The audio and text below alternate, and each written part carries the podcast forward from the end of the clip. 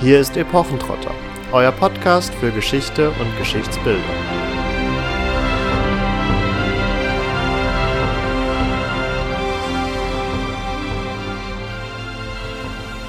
Hallo und herzlich willkommen zu einer neuen Folge Epochentrotter. Als ich vor einigen Jahren das erste Mal ja, kolorierte Bilder der russischen Zarenfamilie vom Beginn des 20. Jahrhunderts sah.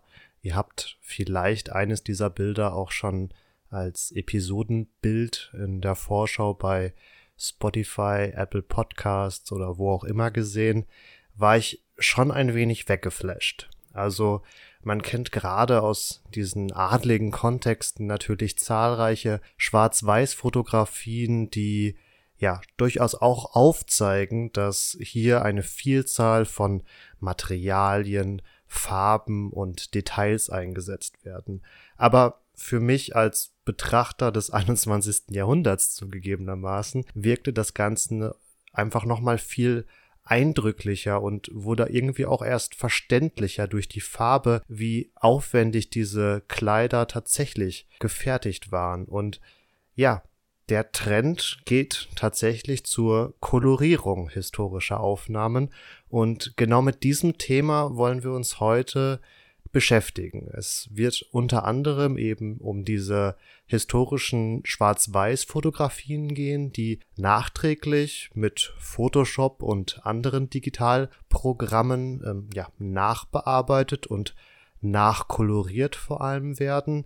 Ihr habt aber vielleicht auch inzwischen von Peter Jacksons Dokumentarfilm They Shall Not Grow Old gehört, einem Film, der vor zwei Jahren in England anlief und 2019 vereinzelt auch in deutschen Kinos lief. Was es damit auf sich hat, darauf kommen wir nochmal genauer zu sprechen. Und direkt vorab, ihr müsst auch jetzt nicht unbedingt den Film gesehen haben. Wir werden ganz grundlegend über dieses Phänomen, den Trend sprechen. Ja, historisches Bildmaterial mit modernen Medien nachzubereiten, ja, nachträglich einzufärben und natürlich auch dann darauf zu sprechen kommen, warum machen wir das überhaupt? Warum findet das Anklang in unserer heutigen Gesellschaft und wo liegen die Probleme?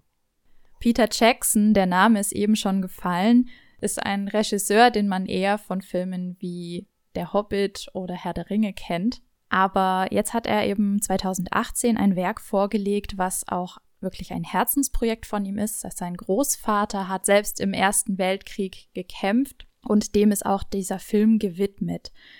Dabei handelt es sich allerdings nicht um den ersten Versuch, Bilder des Ersten Weltkriegs und Filmmaterial aufzubereiten und an die Sehgewohnheiten von uns heute anzupassen. Also es gab schon vorher Bestrebungen, die allerdings keine Dokumentarfilme dann hervorgebracht haben, sondern die klassischen Dokumentationen, so wie man sie von Terra X und Arte und anderen Formaten gut kennt, mit Voice-Over, mit Expertenstimmen, die einem auch einiges an Kontext liefern und vor allen Dingen, die das Geschehen erstmal einführen. Dagegen steht jetzt der Film oder das Filmprojekt von Peter Jackson, das wirklich ähm, nicht nur über die Bildgewalt der kolorierten Bilder einen ganz anderen Zugang schafft, sondern auch die Art, wie es uns die Geschichte der britischen Soldaten erzählt, die vor allen Dingen hier ähm, in Belgien gezeigt werden, also an der Westfront und uns viel unmittelbarer erscheinen. Und damit nehme ich, glaube ich, auch schon ein bisschen vorweg, was die Besonderheit von diesen farbigen Bildern ausmacht, aus einer Zeit, wo wir normalerweise nur Schwarz-Weiß-Bilder haben und auch dadurch so ein bisschen, ja, eine Distanz entsteht zu dem Geschehen und man auch ein bisschen das Gefühl hat, ja, es passt zu der Tristesse des Krieges, dass alles schwarz-weiß und grau ist, aber ja, Dadurch verfälscht sich auch ein bisschen die Wirklichkeit. Aber Kritiker sehen natürlich hier jetzt auch gewisse Probleme und das wollen wir euch jetzt im Weiteren natürlich ein bisschen zeigen. Genau, du hast schon andere Filmprojekte angesprochen, die das vor allen Dingen dann fürs Fernsehen schon mal probiert haben, muss man, glaube ich, fairerweise sagen. ja. Also wir haben da unter anderem World War One in Color, was dann wie der Name schon vermuten lässt, in England lief, tatsächlich schon in den frühen 2000ern. Für die Recherche dieser Folge hatten wir uns noch Weltenbrand angesehen. Das ist eine ZDF-Dokumentation von unserem doch sehr bekannten Historiker Guido Knopp, der ja durchaus bekannt geworden ist durch seine ja, Weltkriegs- und vor allen Dingen Hitler-Dokumentationen. Wer kennt sie nicht? Hitlers Frauen, Hitlers Tagebücher, Hitlers Schnurrbärte, Hitlers Hunde. Genau. Und die französische Produktion Apokalypse, Erster Weltkrieg, die unter anderem im deutschen Free TV auf N24 lief. Das sind beides mehrteilige Dokumentationen, drei beziehungsweise fünfteilig, die in den Jahren 2012 bis 2014 liefen, also etwas vor Peter Jacksons Monumentaldokumentarfilm, möchte ich, möchte ich es fast nennen. Und wir haben so möchte ich jetzt im Nachhinein behaupten, ein wenig den Fehler gemacht, zuerst das modernere Werk, nämlich von Peter Jackson, zu sehen und dann erst diese TV-Dokus. Diese TV-Dokus arbeiten nämlich auch mit Nachkolorierung, allerdings wirkt die hier schlechter. oh, das ist jetzt gemein. Also gerade bei der letztgenannten, also der Apokalypse von 2013, grob gesagt, eine französische Doku übrigens, sind um die 500 Stunden Recherche reingeflossen, inklusive der Nachbereitung. Es war ein großes Team, das drei Jahre lang da beschäftigt war.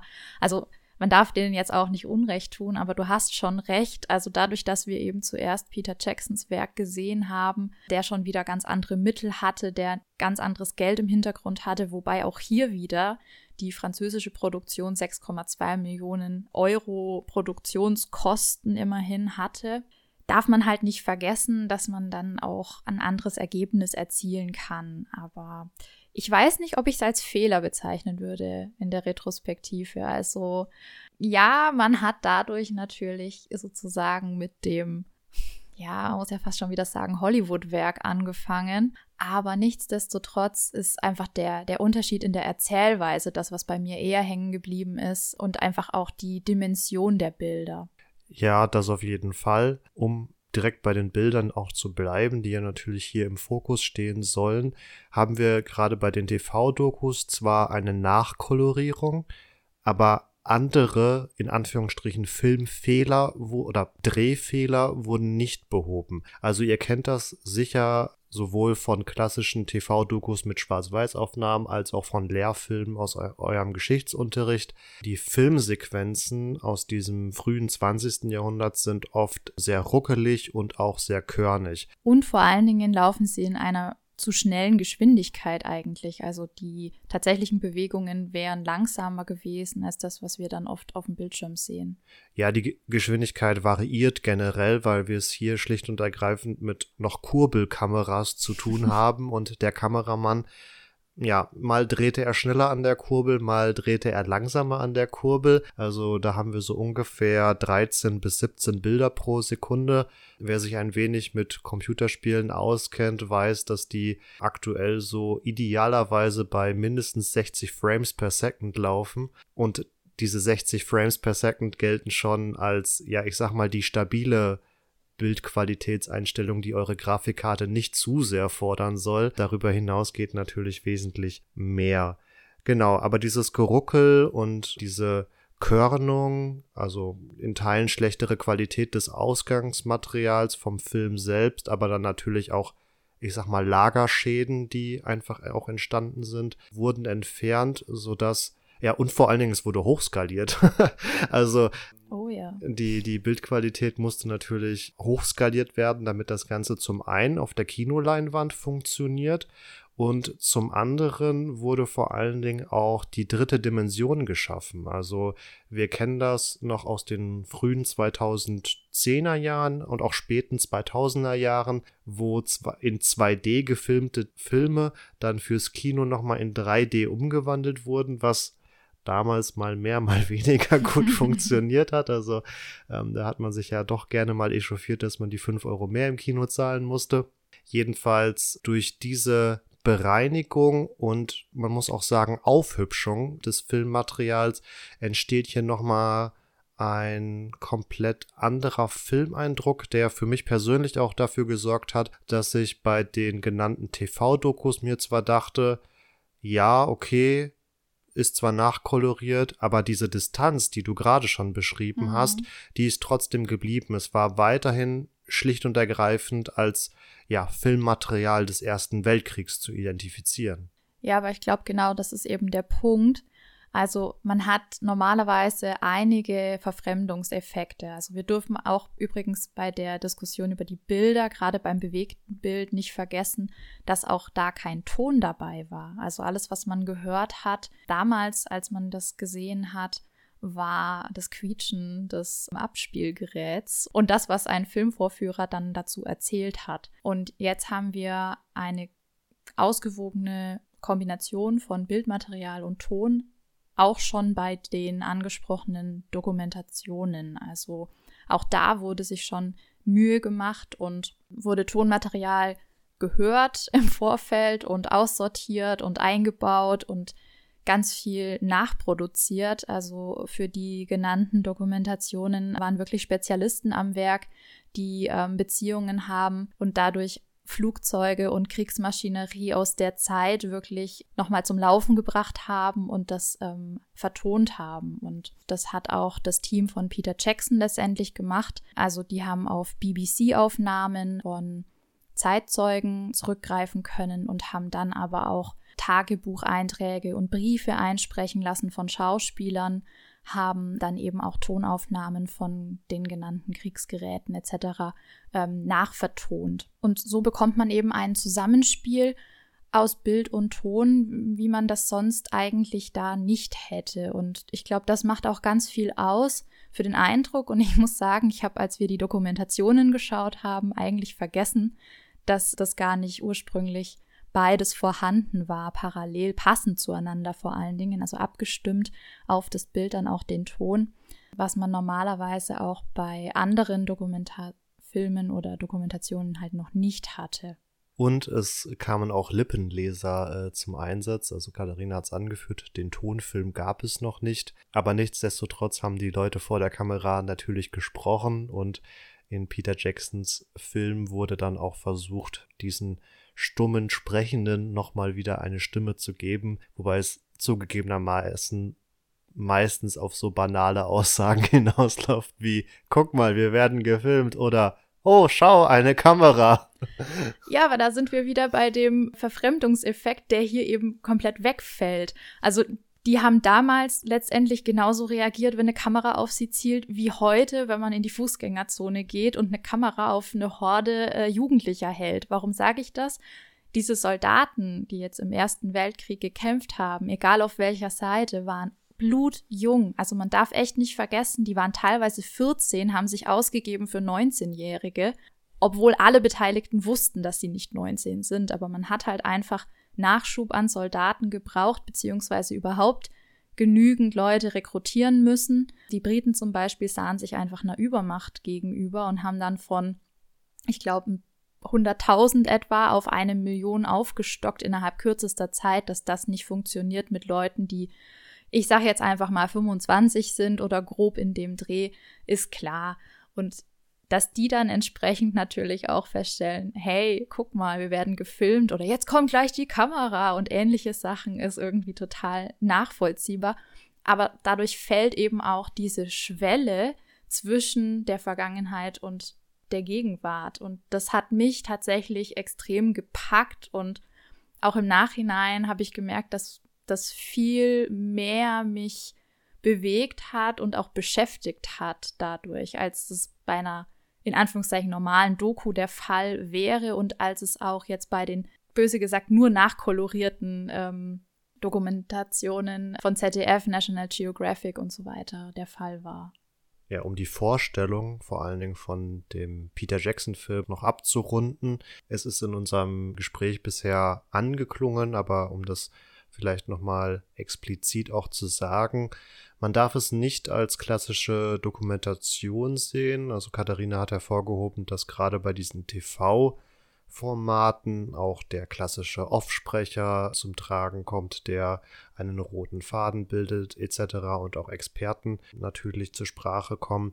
Das alles haben wir hier nicht, sondern wir haben wirklich lediglich die genannten Quellen aus der Zeit, die von Schauspielern verlesen werden und wir haben die Interviews, die im Rahmen von BBC-Filmen der 60er Jahre entstanden sind und man hat schon eine klare Handlung im Sinne von Kriegsausbruch, Rekrutierung, Grundausbildung, Verlegung an die Front etc. etc. Also das originale Bildmaterial wird schon in ein ja klassisches dramaturgisches Korsett geschnürt, aber man wird eigentlich nie mit Schlachtennamen, mit Ortsnamen, mit vor allen Dingen auch nicht mit Jahreszahlen großartig konfrontiert, sondern die Zeitzeugen berichten schlicht und ergreifend immer sehr subjektiv aus ihrer Perspektive zu dem gerade gezeigten, also wenn es gerade darum geht, wie schlecht die hygienische Situation in den Schützengräben war, wie sie sich gefühlt haben, unter dem Druck zu sein, ständig ja Deckung zu suchen, weil sie Angst haben mussten, natürlich auch erschossen zu werden oder wie sie damit umgingen,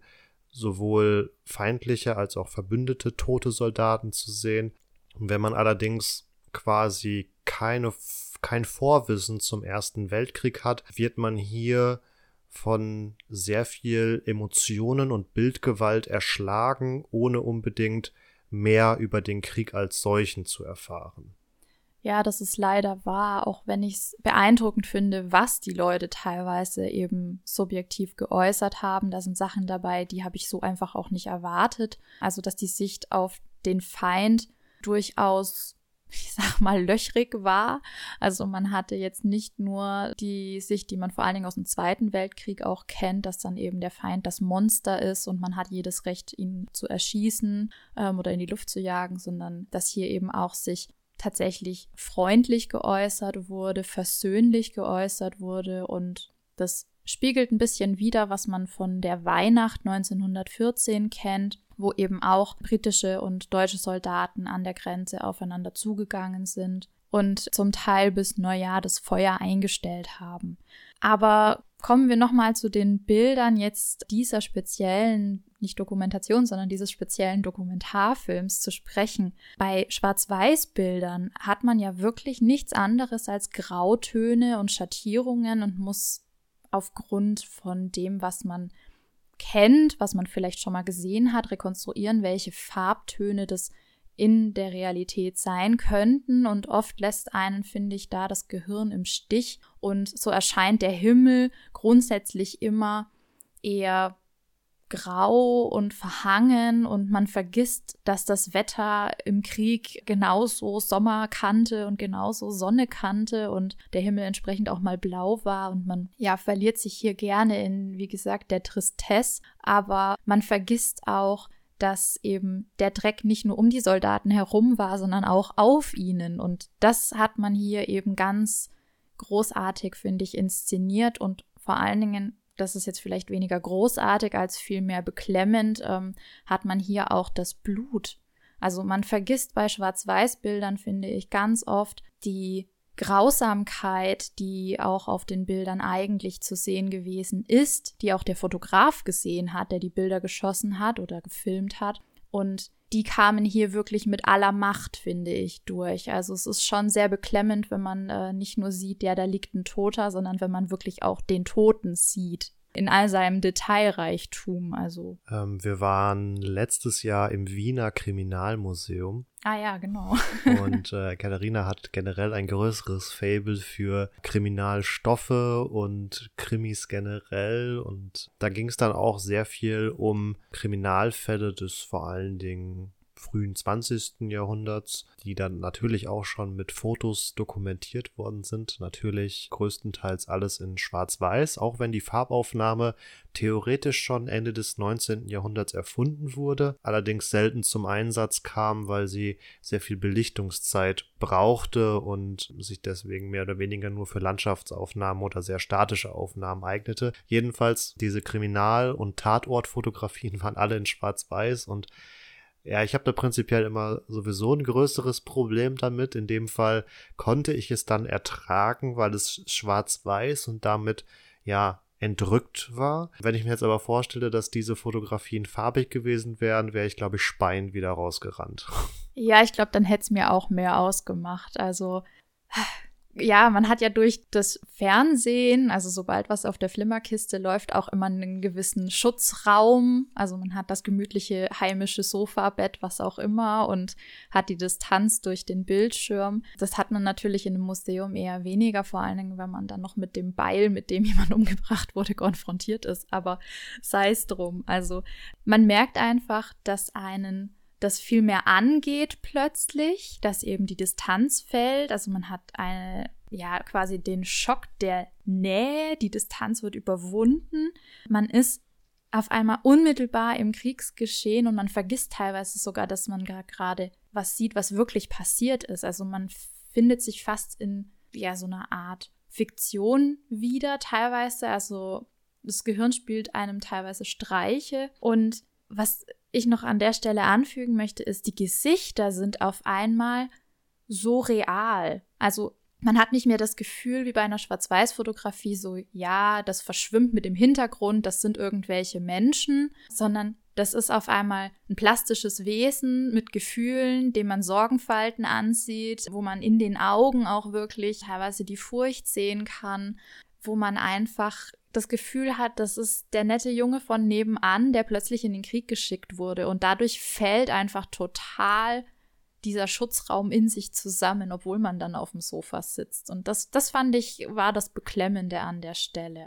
Verlassen wir kurz den Film und kommen auf die ähm, Fotografien zu sprechen, die natürlich auch im frühen 20. Jahrhundert schon weit verbreitet waren und dazu dienten, das Geschehen der Welt zu dokumentieren. Damit wollen wir quasi inhaltlich den Rahmen dieses Phänomens ja, endgültig abstecken, bevor wir dann darauf zu sprechen kommen, auch wenn es jetzt im Vorhinein natürlich schon hier und da anklang, was so das Für und Wider dieser Nachkolorierung ist. Denn wenngleich natürlich diese Dokus und Dokumentarfilme in den letzten Jahren vermehrt aufgetreten sind, seid ihr in den letzten Jahren vielleicht eher über diese nachkolorierten Fotografien gestoßen, die ja doch sehr zahlreich auch auf Social Media und verschiedenen Artikelseiten regelmäßig vorgestellt werden. Da begegnet einem regelmäßig Überschriften, gerade auch im regionalen Kontext, so wie Stuttgart jetzt äh, neu in Farbe erleben oder das Frankfurt der 20er Jahre so real und lebensecht wie noch nie, so nach dem Motto. Und gerade auch die Publikation von der kolumbianischen Fotokünstlerin Marina Amaral von 2018, Die Welt von gestern in Farbe. Ähm, das ist so ein ja, populärwissenschaftliches Buch, wo auf 400 Seiten, ich glaube so knapp 200 Farb- oder nachkolorierte Fotografien vorgestellt werden. Das ist sehr aktiv besprochen worden und wie von mir eingangs erwähnt, ja, bin ich damals äh, vor allen Dingen über diese nachkolorierten Fotografien gestoßen von der Zarenfamilie, von der es einige gibt. Und um vielleicht auch dann hier auf den technischen Aspekt zu sprechen zu kommen, der auch eigentlich ganz ähnlich gilt ähm, für die Filmaufnahmen, was ja letztendlich auch nur eine Aneinanderreihung verschiedener Bilder ist, muss man sagen, dass bei dieser Nachkolorierung theoretisch sehr viel Recherchearbeit zu investieren ist. Denn es verhält sich so, auch wenn wir bei diesen Grauabstufungen, die normalerweise Schwarz-Weiß-Fotografien haben, meinen ein Gefühl dafür zu haben, welche Farbe vielleicht dahinter stecken könnte, kann man sich auf die Grautöne als solches eigentlich gar nicht verlassen. Also ähm, das hängt natürlich auch damit zusammen, dass wir hier in der ja, Frühphase der Fotografie sind und Film- und Fotomaterial von verschiedenen Herstellern angeboten wird.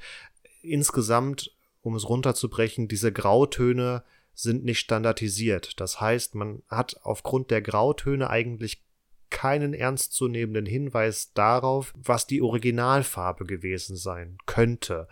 Und man lässt sich auch gerade als moderner Betrachter da immer gerne in die Irre führen. Also mir ist das mal begegnet. Da erschien ein eigentlich helles Orange plötzlich, als wenn es schwarz wäre. Und ich so, hä, habe ich hier irgendwie was, was falsch gemacht oder was ist hier gerade passiert? Aber nein, manchmal erscheinen auch vermeintlich helle Farben dann plötzlich in diesem Schwarz-Weiß-Kontext sehr dunkel, sodass diese Fotokünstler, die sich mit, dieser, mit der Nachkolorierung beschäftigen, auch immer Austausch oder Kontakt mit anderen Institutionen stehen müssen, die noch Sachzeugnisse oder Materialzeugnisse aus der Zeit haben, um nachvollziehen zu können, welche Farbe beispielsweise Uniformen hatten oder wie ja auch andere Gegenstände des allgemeinen Alltags ausgesehen haben könnten.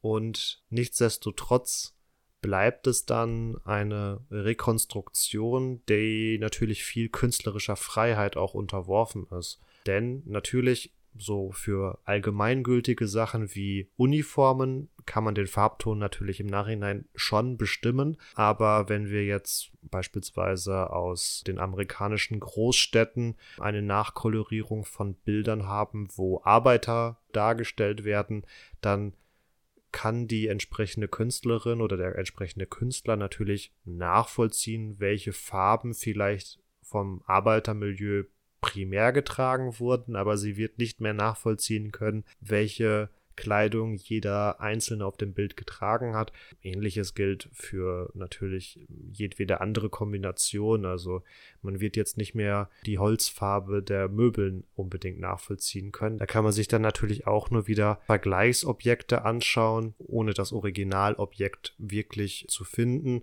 Und diese Künstler arbeiten natürlich auch immer mit der Erwartungshaltung des modernen Betrachters, wenn es beispielsweise um Gruppenaufnahmen geht, wo im Hintergrund vielleicht noch Rasen oder Wiese zu sehen ist. Da werden dann hier und da gelbe Flecken eingefügt, um es realistischer erscheinen zu lassen, weil eine durchgängig grüne Rasenfläche vielleicht nicht so erwartet wird oder als zu künstlich vor allen Dingen dann empfunden wird. Katharina zieht die Stirn oder runzelt die Stirn. Aber äh, tatsächlich habe ich das in einem Interview mit einer, ich glaube in dem Fall russischen Fotokünstlerin gefunden, die ganz bewusst gesagt hat, ich habe jetzt nicht unbedingt eine Grautonverfärbung oder eine Grautonabstufung auf dem Foto gesehen. Nichtsdestotrotz habe ich den Rasen an einigen Stellen anders eingefärbt, um ihn realistischer erscheinen zu lassen. Ich weiß, Rasen klingt jetzt auf den ersten, aufs erste Gehör oder auf den ersten Blick äußerst banal, aber ich finde das ein ganz gutes Beispiel trotzdem, um aufzuzeigen, dass es eine Rekonstruktion ist, die einfach gewisse Fehlstellen auffüllen muss und gleichzeitig auch mit der Erwartungshaltung der modernen Betrachter spielt. Ja, auf jeden Fall. Also da will ich dir an sich auch gar nicht widersprechen. Ich habe nur gerade überlegt, in welchem Kontext wohl dieser Rasen gestanden haben mag. Denn wenn es ein britischer Rasen ist, dann dürfte der durchaus sehr sattgrün sein und eben keine gelben Flecken aufweisen. Aber äh, ja. Da, da ist, ein, also das ist jetzt kein Ausschlusskriterium, aber es war wie gesagt eine russische Fotokünstlerin, die eine äh, Militärbasisaufnahme mit den sogenannten Nachthexen koloriert hat oder nachkoloriert hat, was wiederum sowjetische Frauen waren, die im Zweiten Weltkrieg mitgekämpft haben. Gut, da kann man jetzt natürlich keine Schlüsse draus ziehen, aber ja, ihr merkt schon, also man hat hier eine gewisse Freiheit, beziehungsweise man hat Fehlstellen, die man auffüllen muss. Ähm, es gibt die Möglichkeit, für einige Dinge zeittypische Farbprofile zu erstellen. Das sind Gegenstände, wie Marvin genannt hat, Kleidungsstücke, eine Flagge zum Beispiel auch. Aber schon bei den Uniformen haben wir eine gewisse Problematik, denn so einheitlich wie das heutzutage bei den meisten Militärs sein dürfte, war das damals vermutlich auch nicht, weil man, wenn man von 100.000 auf eine Million äh, Soldaten aufstockt, sicherlich nicht den gleichen Stoff aus der gleichen Fabrik beziehen kann, sondern hier sicherlich auch farbliche Unterschiede gewesen sein dürften und auch ein Soldat, der am Ende des Ersten Weltkriegs kämpft, nicht mehr aussieht wie ein Soldat, der 1914 eingetreten ist. Also auch da hat man schon eigentlich Abweichungen und je nach Lichtverhältnissen ändern sich auch Farben. Also das heißt, der Künstler oder die Künstlerin muss auch immer ein bisschen das Wetter mit einberechnen, die Lichtsituation, ähm, das Spiel von Licht und Schatten. Also das kann mit Farben eben auch ganz viel machen. Und ja, man hat aber tatsächlich auch Farbreferenzen aus der jeweiligen Zeit. Also wir haben ja ganz oft das Gefühl, es kann kein einziges Farbfoto aus dem Ersten Weltkrieg geben. Das ist aber gar nicht der Fall, sondern es gab schon Ende des 19. Jahrhunderts Möglichkeiten, Farbe in Fotos zu bringen. Das hat Marvin ja schon kurz angesprochen. Und zur Zeit des Ersten Weltkriegs gab es von den Gebrüdern Lumière die Autochromen. Also da gab es schon eine Möglichkeit, allerdings keine Bewegung in dem Sinne aufzunehmen, sondern eher statische Bildverhältnisse, die dann wirklich auch farbig wiedergegeben wurden. Problematisch ist daran zum einen, wir haben einen Verfremdungseffekt, weil das eher sehr körnig wiedergegeben wird. Also wir haben sozusagen von der Bildqualität her mehr Pixel nein, weniger Pixel, weniger Pixel als bei einer Schwarz-Weiß-Fotografie oder größere Pixel, je nachdem. Und dadurch wird das Ganze eben ja eher wie eine Malerei fast und ähm, sieht nicht mehr aus wie eine Fotografie, also zumindest für uns auch äh, nicht mehr wie eine Fotografie und auch für die Menschen damals war das, glaube ich, eher noch ungewohnt, weil das Phänomen doch sehr wenig verbreitet war. Und es war auch ja aufwendiger natürlich. Also man hatte da große Fotoapparate, während einige Soldaten sogar schon Feldkameras dabei hatten und mit denen auch schon Amateurbilder schießen konnten. Und ja, wenn man das dann eben halt alles zusammennimmt, kann man schon einiges auch wiederherstellen. Aber diese frühe Farbfotografie war einfach auch nicht so gut haltbar. Das heißt, wenn wir heute da drauf schauen, dann kann es sein, dass die Farben schon verfälscht sind. Also ist das auch nur so eine bedingt gute Quelle, wo man eben an allen Ecken und Enden Abers und Wenns ansetzen kann und muss. Und da sind wir schon wieder bei der Kritik angelangt. Denn die Freiheit birgt natürlich auch ihre Problematik. Also wenn man Lücken füllt, geht man immer in so ein Nichts und eines hätte aber halt auch anders aussehen können rein und letztendlich als Betrachter der heutigen Zeit fällt es einem vermutlich gar nicht auf und man würde es eher merkwürdig finden, wenn diese Stellen dann nicht nachkoloriert sind. Also wenn man dann weiterhin schwarz-weiße Stellen hätte. Aber trotzdem, ja, birgt es halt die Gefahr, dass man auch zu viel Fiktion reinbringt und dadurch ein historisches Zeugnis halt nicht nur verändert, sondern verfälscht. Und da setzen eben auch manche Historiker an.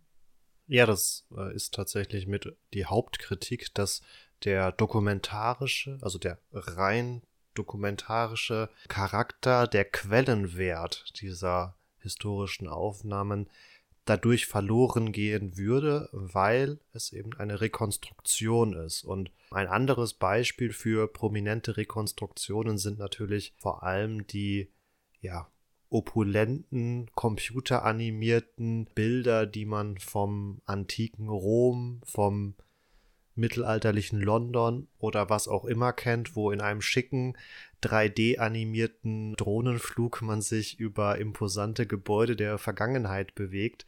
Auch da muss man sich eigentlich immer vor Augen führen, das sind Rekonstruktionen. Sie, die Archäologen und Historiker versuchen anhand von dem konkret am Ort gefundenen und Vergleichsbeispielen aus der entsprechenden Kultur irgendwie wieder ein Ganzes zusammenzupuzzeln. Ob das am Ende so aussah, kann natürlich niemand garantieren, denn es ist eine Rekonstruktion. Was ich hier im Sinne der Wissenschaftskommunikation allerdings ein wenig ja, übertrieben finde, schlicht und ergreifend ist, wenn jetzt natürlich ein Historiker ankommt und sagt, ja, das hat hier absolut keinen Quellenwert und das ist falsch, wenn man das macht. Es ist ein Doku-Film, ein Dokumentarfilm für die breite Öffentlichkeit.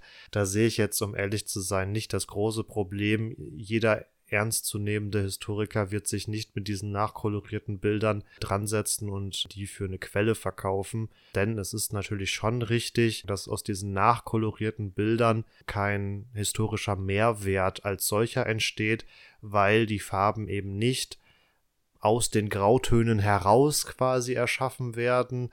Das ist, wie gesagt, nicht möglich, sondern von außen quasi an das Bild herangetragen werden aufgrund von anderen Recherchen oder dergleichen, sodass das Dokument als solches durch diese Nachbearbeitung nicht mehr spricht, sondern nur überpinselt wird, ganz blöd gesagt.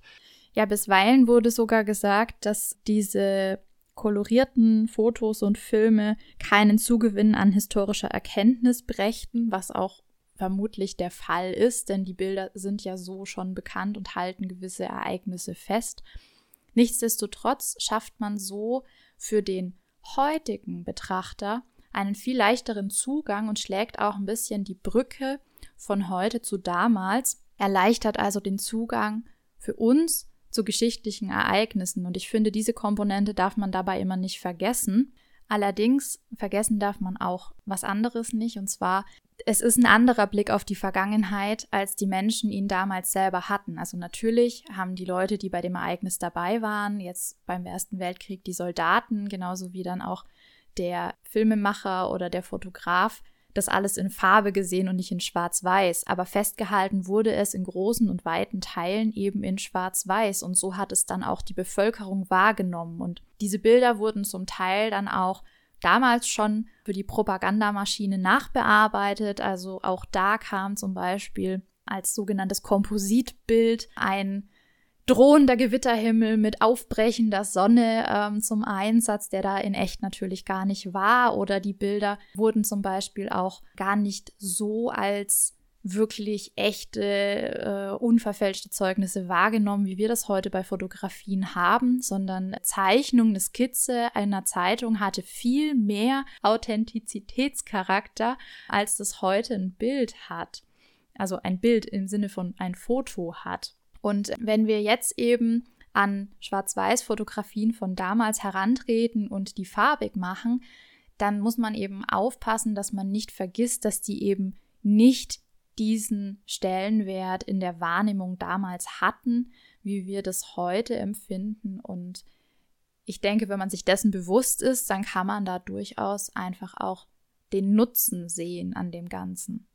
Ja, du hast schon das zungenbrechende Wort Authentizität angeführt und hier greift auch wieder die Kritik der Historiker, die halt unter anderem kritisieren oder bemängeln, dass die Authentizität, dass die Authentizität der Quelle verloren geht. Und hier sage ich nein, beziehungsweise jein. Denn, denn natürlich die Objektauthentizität, also der vermeintlich wahrhafte Charakter der Quelle geht verloren. Wir bearbeiten sie. Futsch.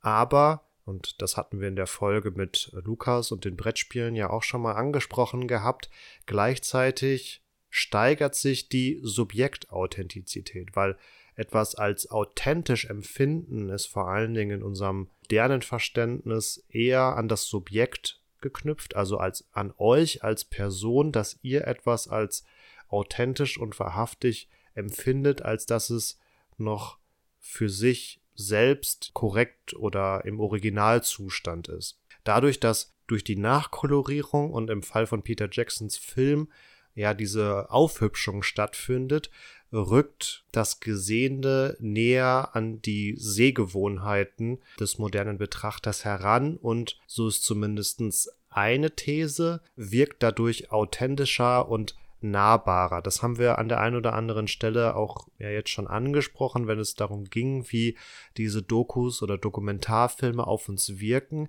Gleichzeitig muss man, und deswegen sprach ich nur von der ersten These, muss man das vielleicht ein wenig auch wieder in Frage stellen, denn die zweite These besagt, dass vor allem Schwarz-Weiß-Aufnahmen als authentisch für die Zeit des Ersten Weltkriegs empfunden werden.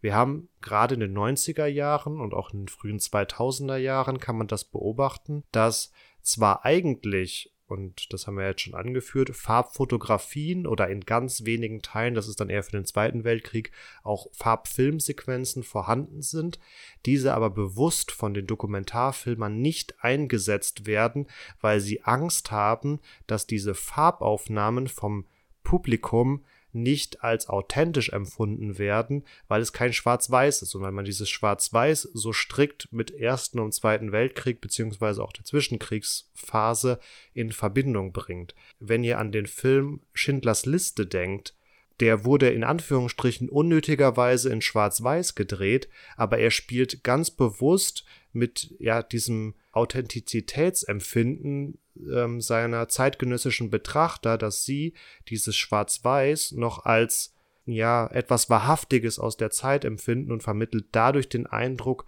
unmittelbarer an der Zeit der 30er und 40er Jahre zu sein. Also das ist hier ein ganz bewusst gewähltes Stilmittel im Film und ich würde fast sagen, dass wir uns hier an einer Art Scheidepunkt der Sehgewohnheiten in gewisser Art und Weise befinden, dass eine ältere Generation, wenn ihr 35 plus seid, könnt ihr euch davon angesprochen fühlen, tut mir leid, ähm, die Schwarz-Weiß-Aufnahmen noch als authentischer empfindet und eher in den Kontext des Ersten und Zweiten Weltkriegs bringt, während eine jüngere Bevölkerungsschicht vielleicht gar nichts mehr damit wirklich anzufangen weiß und deswegen diese in Teilen ja doch sehr stark kritisierte Aufhübschung und Nachkolorierung braucht, um sich in irgendeiner Form überhaupt von diesen alten Filmaufnahmen abgeholt zu fühlen und ja, sich selbst irgendwie in das Geschehen hineinversetzen zu können. Ja, und ich glaube, man darf auch nicht vergessen, also lange war es ja noch so, lange, also zumindest bis in die 60er, dass viele Haushalte am Endgerät, also das Empfangsgerät, ähm, nur in Schwarz-Weiß hatten. Also da ist es vollkommen irrelevant, ob der Film schon in Farbe gedreht wurde und auch von der Sendeanstalt in Farbe ausgestrahlt wurde. Der Empfänger hat ganz lange einfach noch diesen Schwarz-Weiß-Eindruck gehabt und bei der Aufarbeitung von Ersten und Zweiten Weltkrieg spielen die 60er Jahre einfach eine ganz große Rolle. Und da, glaube ich, darf man nicht ganz außen vor lassen, dass eben die Sehgewohnheiten an dieses Schwarz-Weiß gekoppelt waren und damit dann auch die Aufarbeitung von dem Bildmaterial dazu neigt, vielleicht auch das Schwarz-Weiß zu erhalten.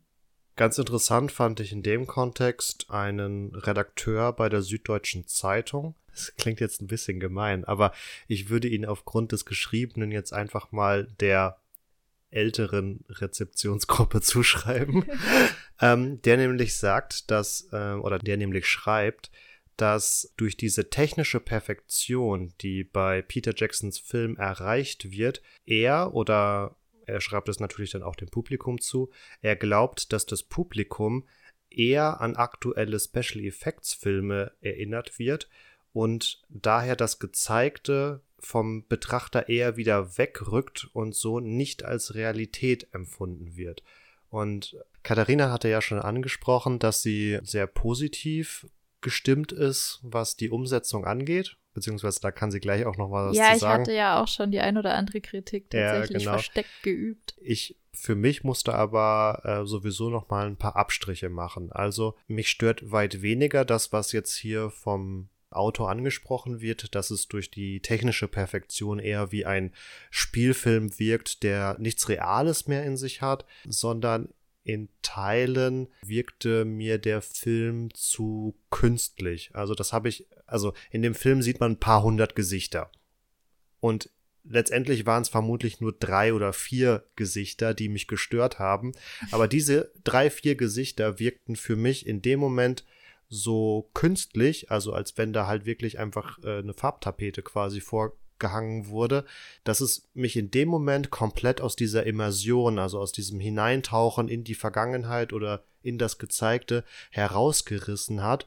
Und ja, das kennt man ja auch als Uncanny Valley, also als ein Phänomen in der Medienrezeption, dem vor allen Dingen Zombies auch unterworfen sind, weswegen man sich in der Gegenwart oder in der gezeigten Gegenwart von Zombies nicht so wohl fühlt.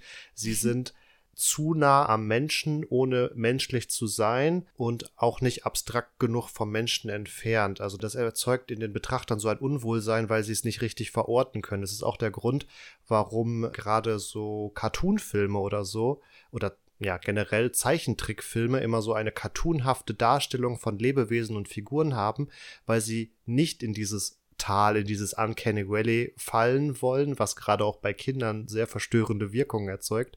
Ein prominentes Beispiel dafür ist der Polarexpress.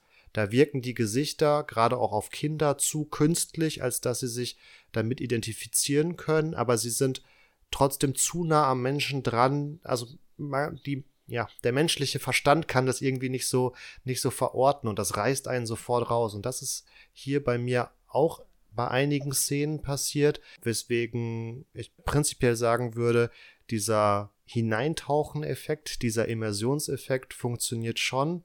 an ein paar Stellen, aber hat es mich rausgerissen einfach. Ja, und ich äh, muss ja dem Herrn von der Süddeutschen Zeitung auch insofern recht geben mit dem Fiktionsaspekt, als ich ja schon gesagt habe, dass es an einigen Stellen tatsächlich bei mir dazu geführt hat, dass ich vergessen habe, dass es reale Vergangenheit ist, die abgebildet wird und nicht ein nachgestellter Film oder Schauspielszenen, sondern wirklich echte Realität, echte Leichen, echtes Blut, echter Matsch etc.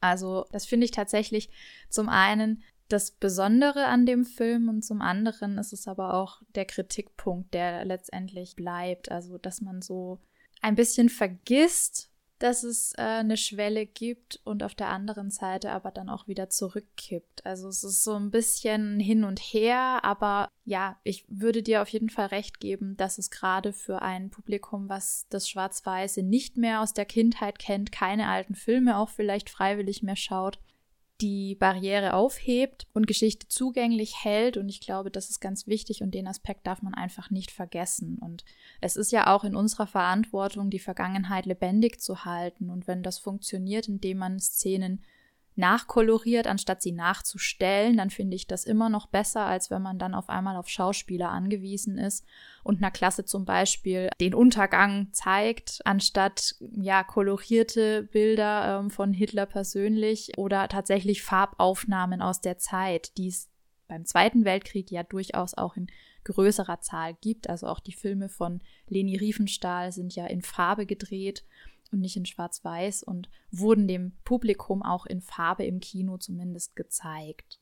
In Bezug auf die nachkolorierten Bilder als solche, das gilt sowohl für die Filme als auch für die Einzelfotografien, können wir damit ja, glaube ich, festhalten, dass wir das prinzipiell schon befürworten, wenn man sich eben immer diese Einschränkungen bewusst ist, dass es eine Rekonstruktion ist und als mhm. solche natürlich keinen historischen Mehrwert bietet. Vielleicht müsste das gerade gegenüber dem breiten Publikum etwas ja, transparenter vermittelt werden, weil das wird ja jetzt gerade im Fall von Peter Jacksons Film nicht gemacht. Also ja, letztendlich äh, der unbedarfte Zuschauer könnte auch denken, ja, sind halt originale Filmaufnahmen aus der Zeit. Und bei dem Apokalypse Erster Weltkrieg der französischen Produktion wurde am Anfang ja direkt auch darauf hingewiesen, dass es sich um nachkolorierte und nachvertonte Filmaufnahmen handelt diese Selbstreflexion fehlt bei Peter Jacksons Film ja sowieso ganz grundlegend, auch bedingt dadurch, dass keine Experten vorhanden sind und auch kein Sprecherkommentar stattfindet, wodurch der Film ja auch unter anderem nur aus der britischen Sicht erzählt und die Filmaufnahmen als solche auch nochmal natürlich die Schrecken des Krieges zeigen, aber immer in einer gewissen geschönten Art, weil auch im Ersten Weltkrieg gab es Kriegszensur, also Bilder, die allzu schlecht für die britische Seite gewesen wären, sind entweder direkt vernichtet worden oder nie veröffentlicht worden. Also bedingt dadurch wird schon eine sehr subjektive, eingeschränkte Sicht auf den Ersten Weltkrieg gegeben. Und das ist ja sowieso immer das Problem, was gerade auch Historiker mit Zeitzeugenberichten haben, weil sie immer eine sehr kleinteilige Sicht auf die Ereignisse haben. Und hier haben wir halt eine Vielzahl von Zeitzeugenberichten, die natürlich in ihrer Masse den Blickwinkel etwas nach links und rechts erweitern, aber ihnen fehlt weiterhin so das Übergeordnete. Warum kam es überhaupt zum Krieg etc. Deswegen würde ich persönlich sowieso prinzipiell empfehlen, wenn ihr schon bewandert seid damit, was den Ersten Weltkrieg ausgelöst hat, was da ganz grob passiert ist,